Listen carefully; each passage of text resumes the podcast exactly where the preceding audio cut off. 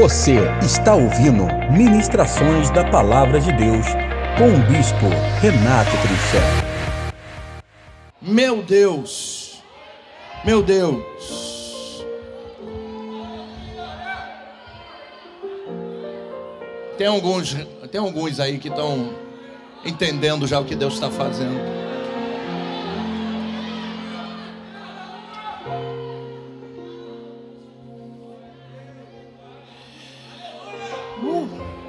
Senta um pouquinho. Pega a sua Bíblia comigo. Abra sua Bíblia comigo em 2 Reis.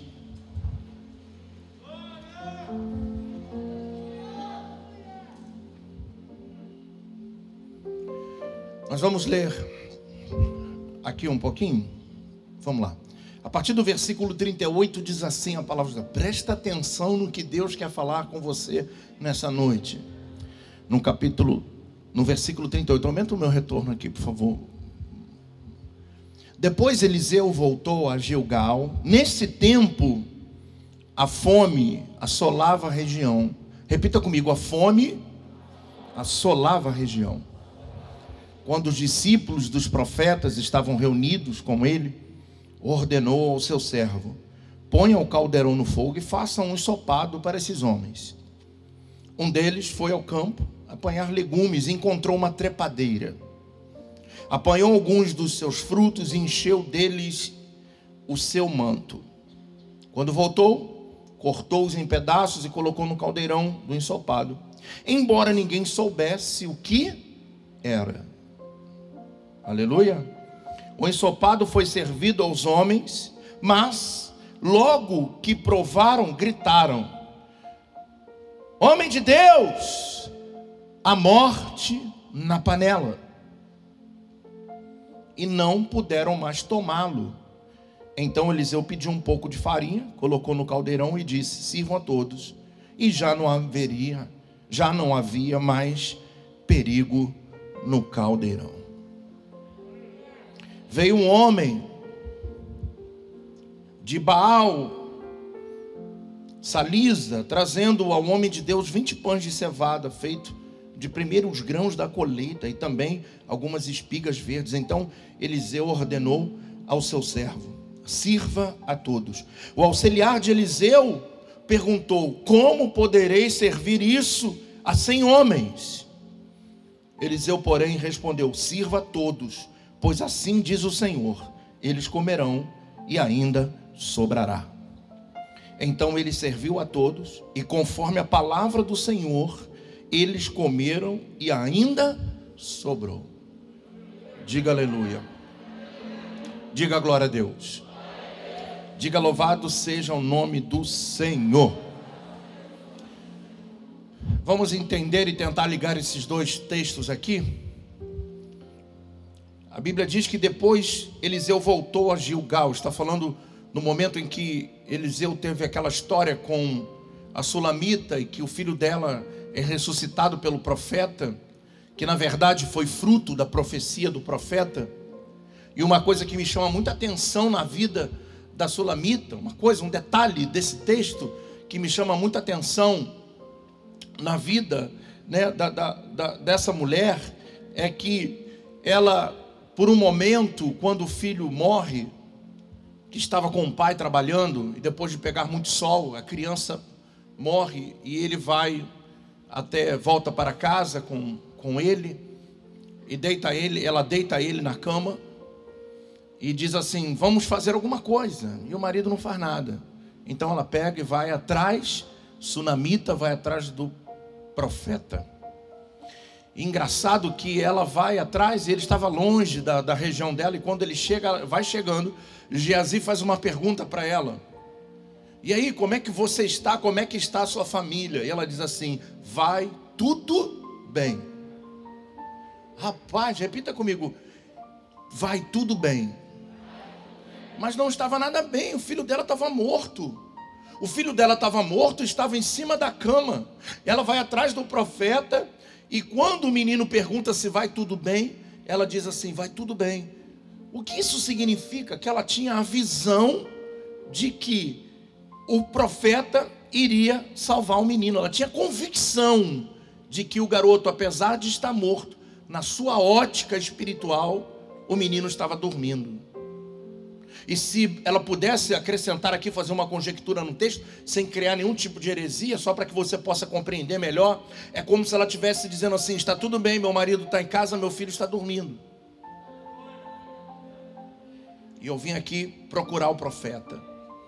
Nós precisamos encher a nossa boca de palavras de fé nós falamos muita, o tempo todo, muita murmuração, muita reclamação, perguntamos muitas das vezes onde está Deus e ferimos a autoridade dele.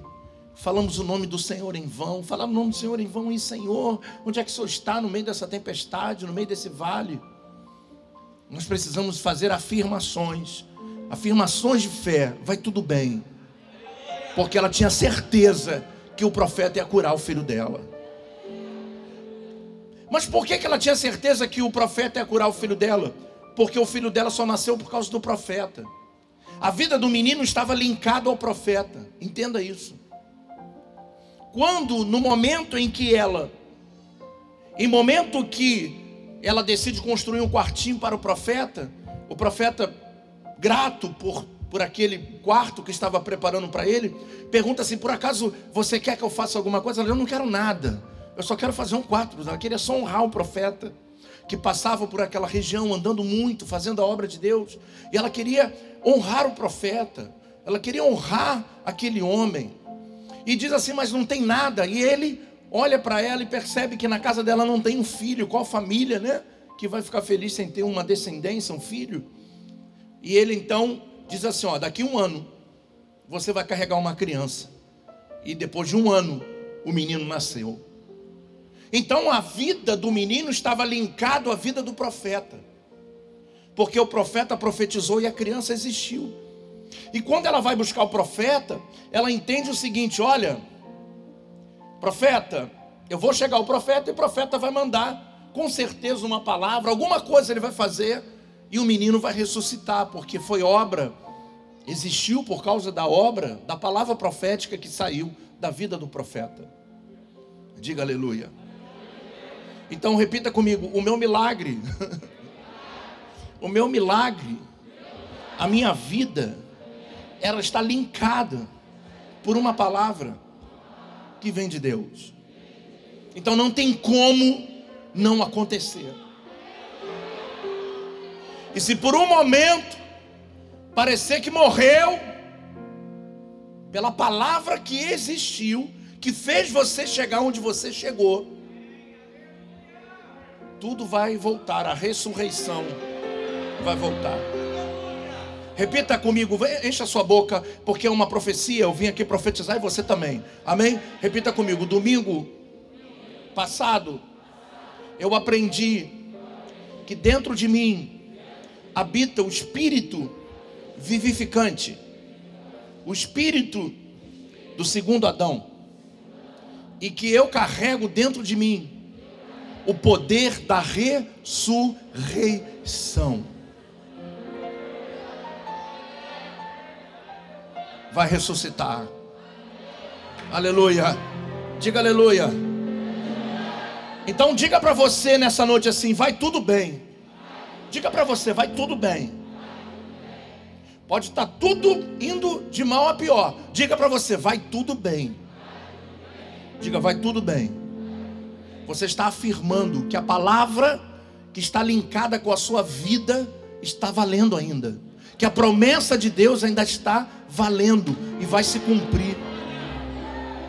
Agora aprenda uma coisa: as adversidades da vida, como o diabo não pode nos tocar, nos matar, não pode nos arrebentar, não pode fazer nada, e por o mundo estar nele, jaz no maligno, significa estar no maligno, ele pode criar situações as adversidades, elas surgem, as lutas, as tribulações, elas surgem para distrair você.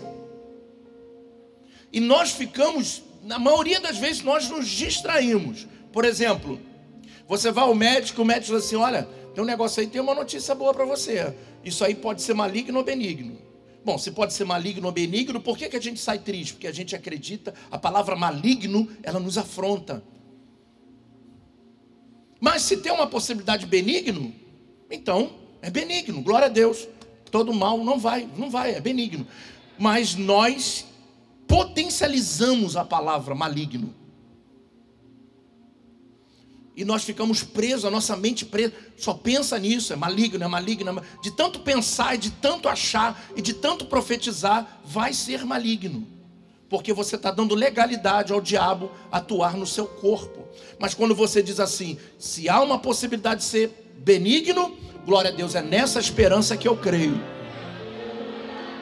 Então, se você parar para pensar um pouquinho e ampliar a tua visão espiritual, quando o médico diz assim, pode ser maligno ou pode ser benigno, ele está sendo um profeta para você e você não está entendendo. Ele está dizendo assim: qual lado você quer acreditar? No lado do diabo ou no lado de Deus? Mas a palavra satânica ela potencializa. E nós precisamos aprender com essa mulher sunamita a usar a palavra vai tudo bem. Vai tudo bem vai tudo bem. A última palavra na minha e na sua vida não vem de médico, não vem de homem. Nós respeitamos a medicina, nós vamos fazer tudo que a medicina tiver que mandar, mas a última palavra sobre a minha vida vem de Deus, porque Ele é o meu Senhor, Ele é o, Ele é o meu Criador. Não tem outra palavra que vai prevalecer sobre a minha vida, sobre a sua vida, a palavra de Deus, porque o meu Deus cura. E se for maligno, o meu Deus cura. Eu vou ter uma experiência com Ele. Eu vou passar por um momento difícil, mas eu vou me reerguer e vou contar um testemunho para que todos saibam que existe um Senhor que é poderoso, que cura, que liberta, que transforma amplia a sua visão espiritual, amplia a sua visão, porque quando nós ampliamos a visão, quando o Sunamita encontra com Geazi, e Geazi pergunta, ela vai tudo bem, como é que você está, como é que está o seu marido, como é que está o seu filho, ela amplia a visão, além, ela já vê a ressurreição, porque dentro dela habita o espírito da ressurreição, diga aleluia, diga aleluia, repita comigo, dentro de mim habita o espírito da ressurreição, então tudo que está morto vai reviver. Tem que reviver. Diga eu creio nessa palavra. Diga eu creio nessa palavra. Então o profeta sai dessa situação. Ele está saindo. Depois disso tudo que aconteceu, ele voltou para Gilgal. E nesse tempo a fome assolava a região. E os, os discípulos dos profetas estavam reunidos. E o profeta olhando aquilo, uma região com muita fome, ele diz assim: ó, prepara alguma coisa para eles comerem. Vai lá e pega. Vamos, irmãos, eu estou no momento de detalhes da Bíblia. Preste atenção. Olha o que diz o texto, é só prestar atenção. Estavam, olha, tempo de fome assolava. Aí o que, que o profeta vai? Vai e pega legumes. E desde quando o momento que solado de fome vai ter legumes? Quem obedeceria isso? Vai lá, ele vai buscar legumes no momento que a fome assolava. E quando a fome assolava na região de Israel, quando vamos ver, principalmente o livro dos reis, vamos continuar lendo, nós vamos ver que quando Elias ora e não chove em Israel, chega no momento, depois de três anos, que uma cabeça de jumento estava sendo vendida por não sei quantos ciclos de prata. Comer com, é, vísceras da cabeça do jumento custava muito dinheiro para tu ver a fome.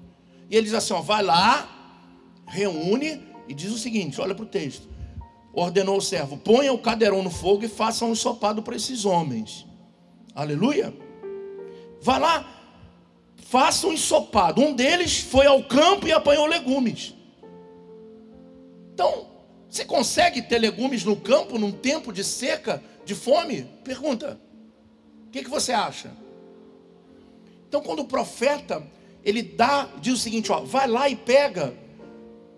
Vamos fazer, põe a panela no fogo. Primeiro, primeiro, entendam, entenda a profecia. Primeiro, se coloca a panela no fogo antes que a comida chegue. O profeta pegou e falou assim: pega, vamos fazer um ensopado, pega a comida, pega a água e taca fogo. Ele está nos ensinando a tomar atitudes proféticas. Fernanda já comprou as roupas, já fez o quarto. Primeiro põe a panela, depois entra a comida. Quem tem ouvidos ouça o que o Espírito, não sei se todo mundo vai, vai pegar a dimensão dessa mensagem. Preste atenção em mim aqui, irmãos. Preste atenção no que eu quero te dizer. Naquele momento, o profeta manda assim: coloca a panela, enche de água. Eu fico imaginando os caras da escola de profeta pensando assim: o que, que a gente vai botar aí dentro? Não tinha nada para comer, por isso ele manda botar a comida e a água e manda tacar o fogo. Mas ele era o profeta. O que ele falava acontecia. Ele assume a postura de imagem e semelhança de Deus, e o que ele faz acontece. E eu vou te provar que a própria Bíblia diz que a boca dele foi o Senhor falando. Sem Deus ter dito que falou o Senhor com ele. Mas quando ele abre a boca, é Deus falando. Ele prepara a comida. Eu quero dizer o seguinte: prepara. O que você faz para que o teu milagre aconteça? O que você tem feito? O que você tem preparado? Mas repita comigo: aquela turma que estava lá com fome fazia parte da escola do profeta. Eu quero trazer para o dia de hoje, presta atenção.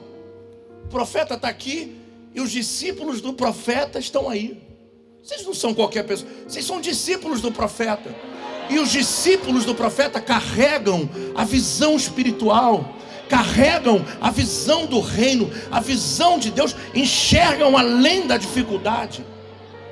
Que Deus abra a tua mente, que Deus abra os teus olhos espirituais, para que você possa ver aquilo que não tem ainda, mas que vai entrar na tua panela.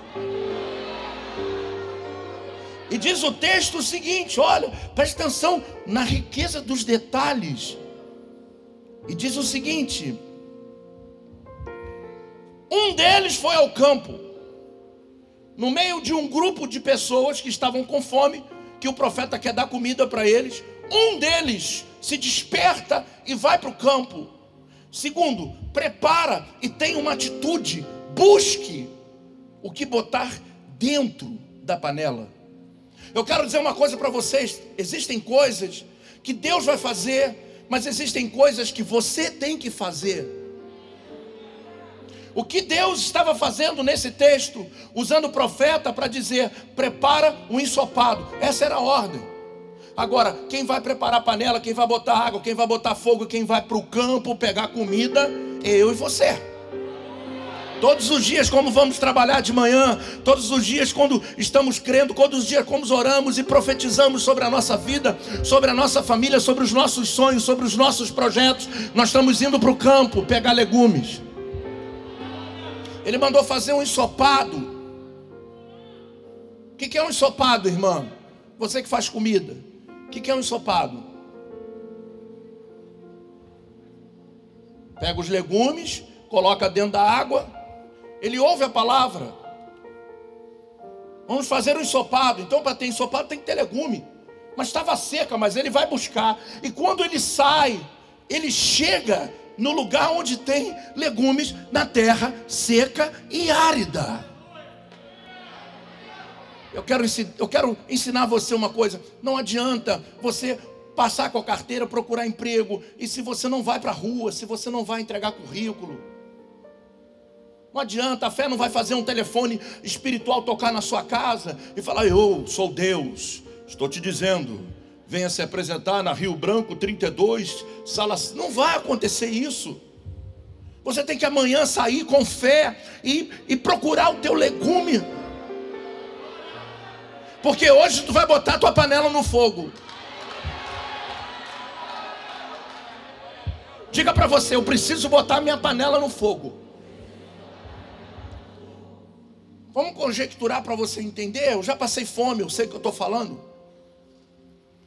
Quando você vai, quando você está com muita fome e você vai fazer um, vai aparece uma comida para você comer, rapaz, é um negócio muito doido. Você vai cheio de alegria. Aquela mulher que reclama de fazer comida todo dia, ela pega a panela e Oh, aleluia. Pega aquelas coisas, vai cortando, vai botando. Você imagina todo mundo com fome. E aí ele manda botar uma panela, colocar água coloca fogo. Manda alimentar o povo. A ordem era essa: alimenta o povo. Como é que vai ser? Um milagre. Mas como é que vai ser esse milagre? Depende da minha atitude, depende da minha ação, depende daquilo que eu preciso fazer. Não tem jeito, não tem como mudar isso. Deus ele vai, ele dá uma ordem, ele lança uma palavra, mas se eu ficar parado, nada vai acontecer. Talvez você tenha um sonho, e esse sonho, ou talvez alguém já profetizou sobre a sua vida, alguma coisa grande, e quando você recebe a profecia, um exemplo, se você ainda é um garoto, um menino de 20 anos, 25 anos, recebe uma profecia que vai ser um homem usado nas nações. Quando terminar a profecia, vai fazer um curso de inglês. Senão, como é que você vai para as nações? Se você recebe uma profecia que você vai ser um pastor, comece a estudar a Bíblia, senão o que você vai ensinar as pessoas, se você não conhece. Nós precisamos agir mediante a palavra que recebemos. Parece que falta o amém porque mexe conosco isso, mas eu quero dizer para você que não vai acontecer se você não fizer alguma coisa. A primeira coisa que tem que ser feita, você está fazendo é estar aqui hoje. É passar nesse corredor. E quando você passar nesse corredor, você está acendendo a tua panela. E amanhã tu vai atrás daquilo que também não tem no campo, mas por você ter saído baseado numa palavra profética. Um deles, um deles, não precisa ser todo mundo na sua casa, um só pode mudar a história de uma família. Um só pode mudar a história. Tem que sair, alguém tinha que pegar os legumes. A água estava baixando. Não tinha nada lá dentro. E ele vai. E ele encontra os legumes mas também mediante a seca. Aleluia! Mediante a seca. Olha que incrível. Quando voltou, cortou os pedaços, apanhou alguns dos seus frutos e encheu deles. Olha só, aqui no versículo 39, um deles foi ao campo, apanhou legumes e encontrou uma trepadeira. Então, no momento da seca, ele não só encontrou o legumes, mas encontrou uma, uma planta que havia um, um. Qual o nome que se dá? Ai, meu pai.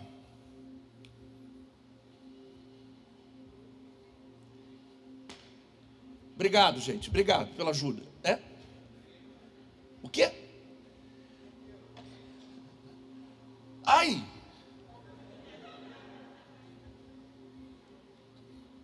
É um nome científico.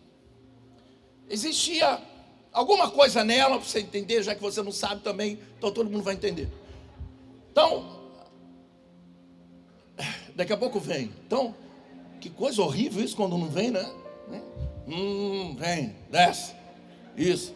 Aí encontrou que dentro dela tinha um substância. Quem falou? Ô oh, Priscila, obrigado. Uma substância tóxica meu Deus, obrigado, Senhor. Eu pedi para descer, Deus desceu na boca dela. Substância. Substância, olha, eu vou falar dez vezes agora. Uma substância tóxica que gerava morte, que não se pode comer. Uma vez eu fui fazer uma missão com os irmãos lá na Bahia. Lá em. Eita. Feira de Santana. E nós chegamos na casa do bispo. E ele sentou e falou assim: Preparei minha mãe preparou uma comida gostosa para vocês, está chegando, chegamos na hora do almoço. E ele falou assim: Olha, aqui a gente fez um galo. Galo, eu nunca comi galo, mas tudo bem, deve ser igual galinha. Né? O galo tem uma carne dura, um negócio muito ruim. E tem gosto de tudo, menos de galinha. Aí falou assim: um galo, e tem também uma plantinha que come, bispo, come, depois a gente fala. Parecia uma. Uma bertalha refogada assim. Aí botou, eu comecei a comer, gostosinho, gostosinho. Tá? Daqui a pouco, a mãe dele falou assim: Sabe o que é isso aí, bicho? É, é muniçoba. Aí eu falei: O que é muniçoba? É uma planta que mata.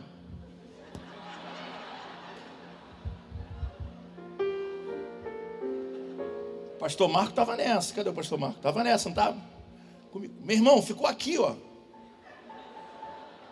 Aí eu lembrei daquele versículo: se beber alguma coisa mortífera, mas não diz, né? Se comeres alguma coisa mortífera. Aí eu falei: ai meu Deus, muda o versículo aí. Se com... Travei, né? Geral travou na mesa. Não, mas essa planta aí tem que ser bem feita, senão mata mesmo. E a gente comendo, é verdade ou não é? Tem que ficar sete dias de molho na água e toda hora, de hora em hora, tem que ficar. E eu pensei assim, e a madrugada? Como é que ela tirou água toda hora na madrugada? Falei, vou morrer, cara, vou morrer. Comecei um processo de oração interna uma guerra espiritual. falei, Senhor, sou muito novo, meu Deus, perdoa os meus pecados. Senhor, se foi por aquilo, aquilo que eu fiz ontem, que eu falei, a gente lembra de tudo, todos os pecados, não, né? Aquilo que a gente. Aí, Senhor, me perdoa, meu pai me perdoa, Senhor, me livra desse mal. Vim morrer na Bahia, como é que vai fazer o translado para o Rio de Janeiro? Outra coisa, vai morrer eu, vai morrer o pastor Marco, vai morrer o, alguém não comeu, você que não comeu tu comeu. Quem foi que não comeu? Um falou assim: não, nunca foi o único que teve a revelação de que tinha morte na panela. Um falou assim: não dá, não dá, não consigo. Então, no momento, ele, ele vai lá, pega, e junto com o que ele pega, ele pega uma planta, porque não tinha muita coisa. Você está entendendo o texto agora? Ele traz alguma coisa para acrescentar, que ele não sabia o que, que era. E ele, ele traz, coloca, corta, joga tudo lá dentro o ensopado foi servido, né? Olha, embora ninguém soubesse que era, ele trouxe e falou: Você sabe o que é isso aqui? Aí todo mundo, um olhando para o outro assim, como se fosse no dia de hoje, meu irmão, cair na rede é peixe, joga aí dentro, está com fome. Joga essa planta aí, jogou a planta lá, com substância mortífera. E aí o seguinte: o ensopado foi servido aos homens, ficou pronto, mas logo que provaram, gritaram: Homem de Deus! Aleluia! a morte na panela. E não puderam mais tomá-lo. Eu quero ficar até aqui, presta atenção nisso. A panela está lá, sim ou não? Fala, hoje eu botei minha panela no fogo. Vou buscar o meu legume. Quando a gente traz e a gente coloca dentro da panela os legumes e aquilo que precisa se fazer, os ingredientes certos para que o nosso milagre. É uma, é uma analogia que eu estou fazendo, vocês estão entendendo, estou dizendo que ninguém vai sair daqui com a panela na mão. Então, eu quero que vocês entendam espiritualmente isso dizendo, tem que saber o que vai colocar dentro.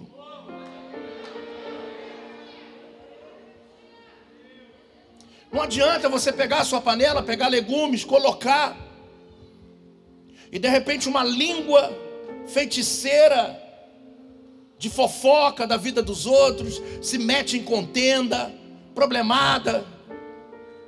Em casa está tudo desconjecturado. Precisa botar a casa em ordem. Precisa fazer com que as coisas aconteçam. E aí, sem querer, você põe um legume, mas você também põe uma substância que vai matar. E esse alimento é para você viver e não para morrer. É para dar saúde para eles e não para matá-los. Mas alguém grita: Homem de Deus, tem morte na panela. O que significa morte? O que, que a morte fez dentro da panela? Hã?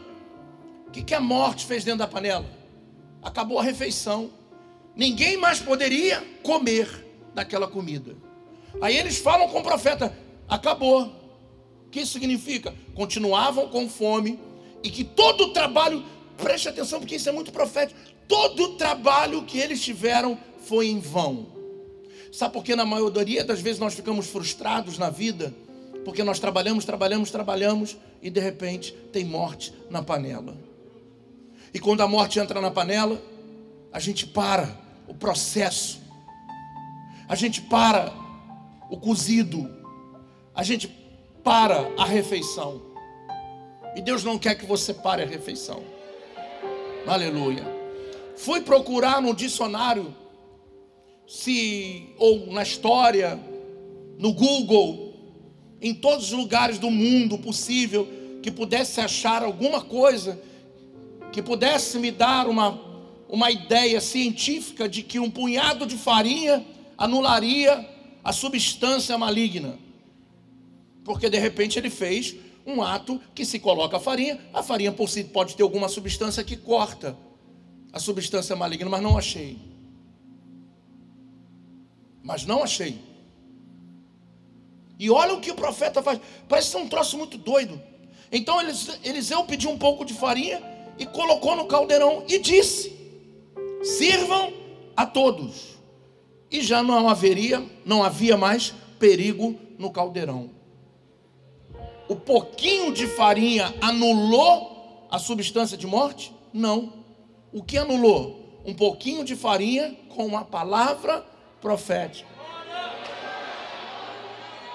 Então repita comigo, da mesma forma que o profeta deu uma direção para eles pegarem o mantimento e preparar um cozido para comer, quando a morte entra, o profeta também tem que tomar uma atitude. E ele pega um pouco de farinha, joga e diz assim: já não tem mais morte aí dentro. Podem servir todo mundo, pode comer. O que, que ele estava dizendo? Que não acabou a refeição. Ele estava dizendo para aquele homem, o único homem, que foi lá no campo, dizendo assim: O teu trabalho não foi em vão. Aleluia. Eu quero que você entenda que Deus quer honrar os teus posicionamentos.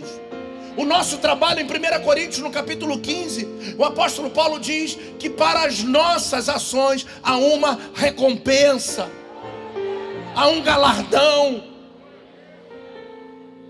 Deus está vendo todo o sacrifício que você está fazendo na vida para alcançar os seus objetivos. Deus está vendo todos os propósitos que você tem entrado. Deus tem visto a tua vida de oração. Deus tem visto o teu choro. Deus tem visto o teu clamor. E Ele não vai anular esse tempo que você perdeu. Joga a farinha e libera a morte, a palavra de vida que não vai ter morte mais na tua panela, porque ninguém pode parar o teu cozido. Diga aleluia. Dá um cotoco no seu irmão, diga: ninguém pode parar o teu cozido. Talvez você tenha entrado aqui. Eu quero fazer uma, uma, uma conjectura do texto. E eu quero que vocês façam, porque é um ato profético. Vocês vão gritar todos juntos em alto e bom som para aqueles que querem mudar de vida. Vão gritar agora em alto e bom som, dizer assim: Profeta, Profeta. tem morte na panela.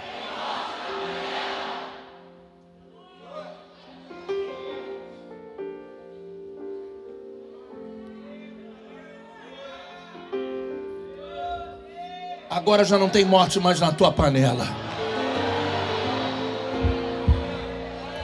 Eu quero que você entenda nessa conjectura dessa mensagem que parece ser meio doida, que mostram a dimensão da autoridade que Deus deu ao profeta. Eu não estou aqui por acaso, Deus me colocou aqui. Ele não me colocou aqui para eu tirar foto para eu ser conhecido pelo mundo, Deus me colocou aqui para interceder pela tua vida, para ser autoridade sobre a tua vida, e como profeta de Deus dessa casa, eu declaro sobre a tua vida que agora não tem mais morte na tua panela.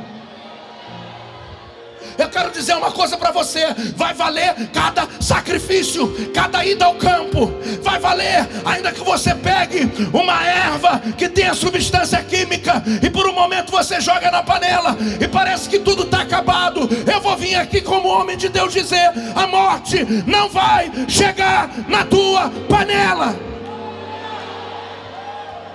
E se ela chega, ela vai ter que ir embora porque eu tenho farinha, eu tenho autoridade para profetizar sobre a tua vida. Eu tenho entendimento espiritual do meu ministério. Eu não estou aqui para pregar a palavra e acabar o culto e dizer que mensagem. Eu não estou aqui para isso. Eu vim hoje aqui para interceder por você, pela tua família, para que você viva os teus sonhos. E pode ter certeza que por trás desse bastidor aqui, meu irmão, é tanta pancada daqui nunca conseguiriam assumir esse ministério porque não tem coragem para isso.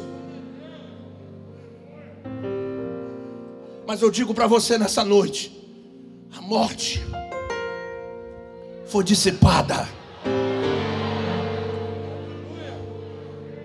Repita comigo: vai ter comida na minha mesa no tempo de escassez, igual houve os alunos de Eliseu. Não vai faltar nada na tua casa. Não vai faltar nada na tua casa. Sempre haverá um campo e haverá um legume para aqueles que vão sair em direção à promessa. Se por acaso você colocar alguma coisa que não preste, o homem de Deus é o único que pode interferir e dizer: agora acabou. Eu, ó, eu sempre vou ter um, um, um se tiver que ser 5 quilos de farinha, eu vou jogar na tua panela. Mas a morte não vai alcançar você.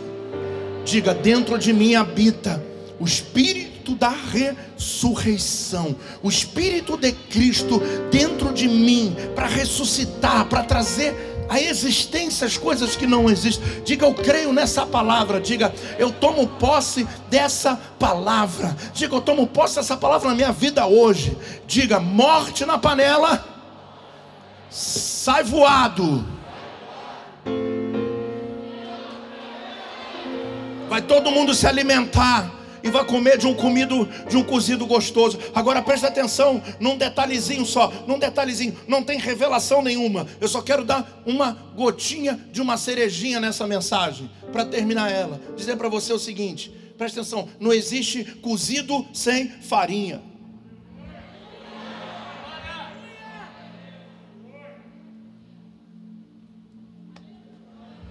Quando vai preparar lá aquele pirão, o que, que coloca dentro do pirão?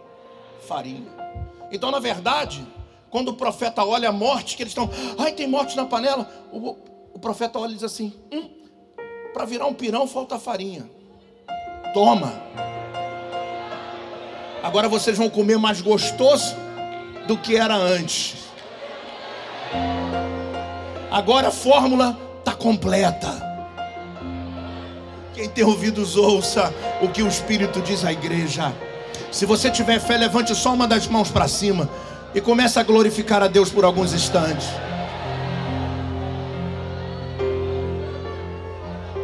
Eu vim aqui hoje tacar farinha na tua panela, irmão. Eu venho aqui tacar farinha na tua panela, porque o ensopado vai virar um pirão. Eu vim tacar farinha naquilo que está morto, nos teus sonhos, na tua família vai reviver, vai reviver. Deus vai trazer de volta o perdido. Deus vai trazer de volta o perdido. Deus vai trazer um por um, um por um, um por um. No tempo de escassez, vai ter um cozido para você.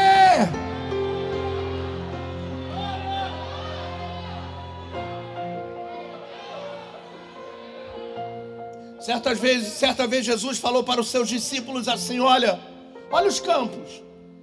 Vocês já podem colher. Senhor, os campos não estão, não estão prontos, estão brancos. Não era tempo de colheita. Mas Jesus não via com, com os olhos naturais. E quando você anda com o homem natural, ele não compreende as tuas atitudes, as tuas ações, porque as tuas ações não é revelada agora, é só daqui a algum tempo.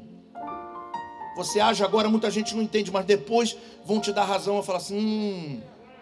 Aí depois também eu não quero um de ninguém. Presta atenção. Jesus falou: está pronto para a colheita.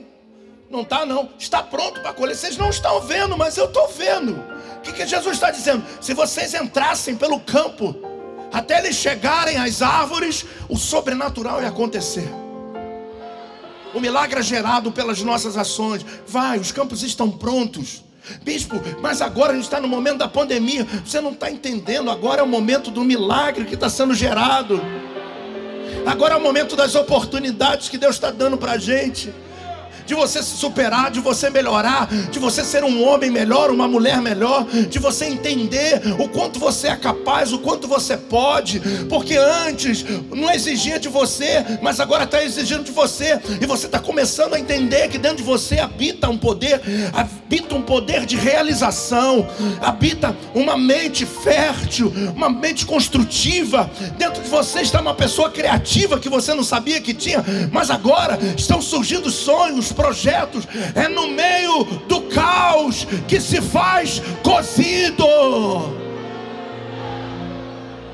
Diga, eu recebo essa palavra. Eu tomo posse dessa palavra na minha vida. Coloca a mão assim, ó, o cotoquinho no seu irmão e diga para ele: meu irmão, Não tem mais morte na sua panela. Pode comer. Vamos comer. Vamos comer. Vamos comer. Vamos comer. Vamos comer. Repita comigo. No tempo que a fome assola o mundo, tem um cozido preparado para mim e para os meus irmãos. Tem um cozido pronto para aqueles que fazem parte da escola de profeta.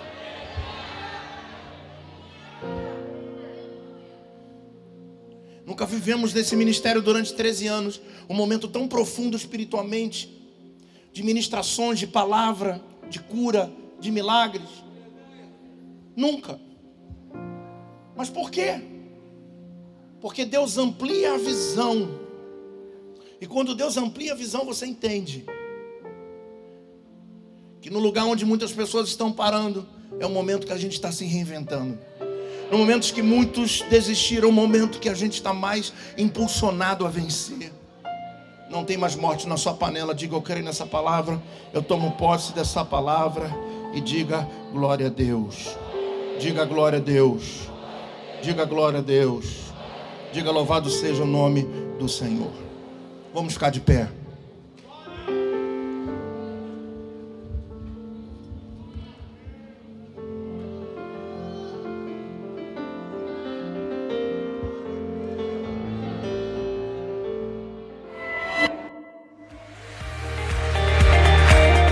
Você acabou de ouvir mais uma ministração da Palavra de Deus com o Bispo Renato Trincher. E que Deus te abençoe, rica e abundantemente.